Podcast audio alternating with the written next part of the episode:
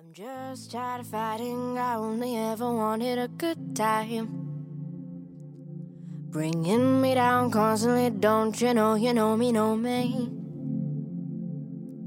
And I'm sorry, I do think of other options. Let's be real, we're only holding back while we're talking. 嗨，各位同学，大家好，我是姚老师，欢迎大家来到今天这一期的英语口语每日养成。今天的话呢，我们来学习这样一句台词，依旧呢来自于《Modern Family》Season Two Episode Two《摩登家庭》第二季第二集。Just another nice thing I did for you while you made a fool of me. Manny let me in on your little tricks. Just another nice thing I did for you while you made a fool of me. Manny let me in on your little tricks. Just another nice thing I did for you while you made a fool of me. Just another nice thing I did for you while you made a fool of me.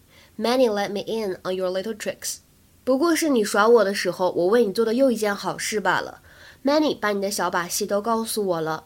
Just another nice thing I did for you while you made a fool of me.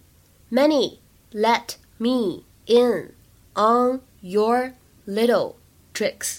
在这段台词朗读过程当中呢，我们注意一下，made 和 a 可以连读，会变成 made made。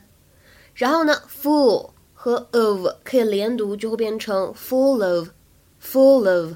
再来往后面看，let 和 me 碰到一起的时候呢，有一个不完全失去爆破，就会读成 let me let me。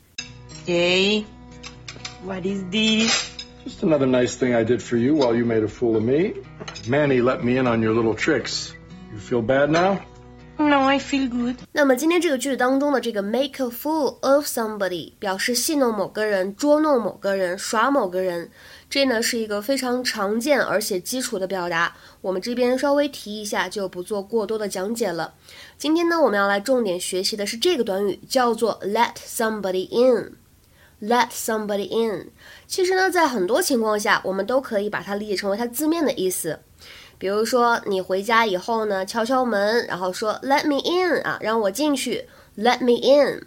那么再比如说，看下面这两个例子。第一个，We don't usually let the cat in the house.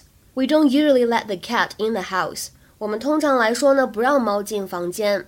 再比如说，I open a window to let in some fresh air. 我开了一扇窗户，让一些新鲜的空气进来通通风。I open a window to let in some fresh air。那么其实呢，在日常口语使用过程当中，这个 let somebody in，它呢还有其他的含义。我们来看一下，比如说它呢可以理解成为 to talk to someone about your problems and feelings，向某个人敞开心扉，倾诉自己的困难和感受。比如说，You've got to learn to let me in。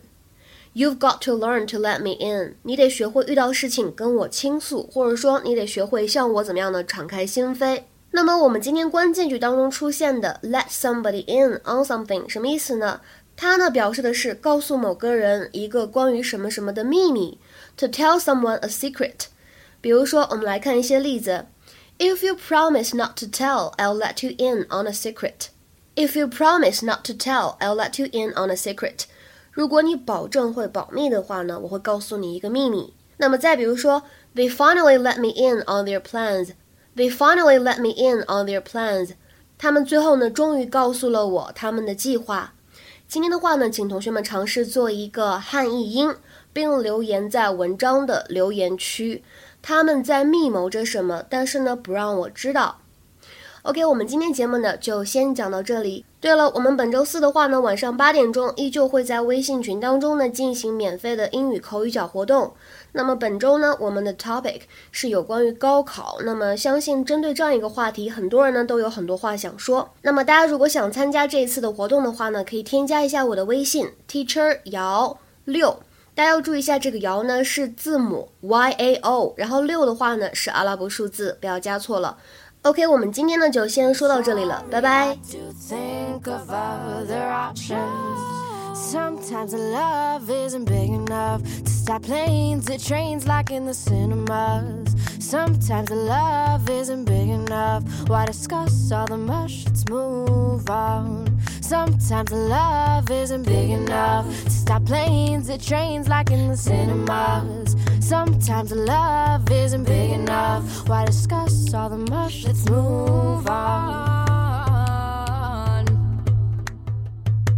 Said I drove to the cave, but dancing away. It's time to get it out. Even if it felt strange and worth too much, hey, I consider that poison. And I'm sorry, I do think of other options. Let's be real, we're only holding back while we're talking. And I'm sorry, I do think of other options.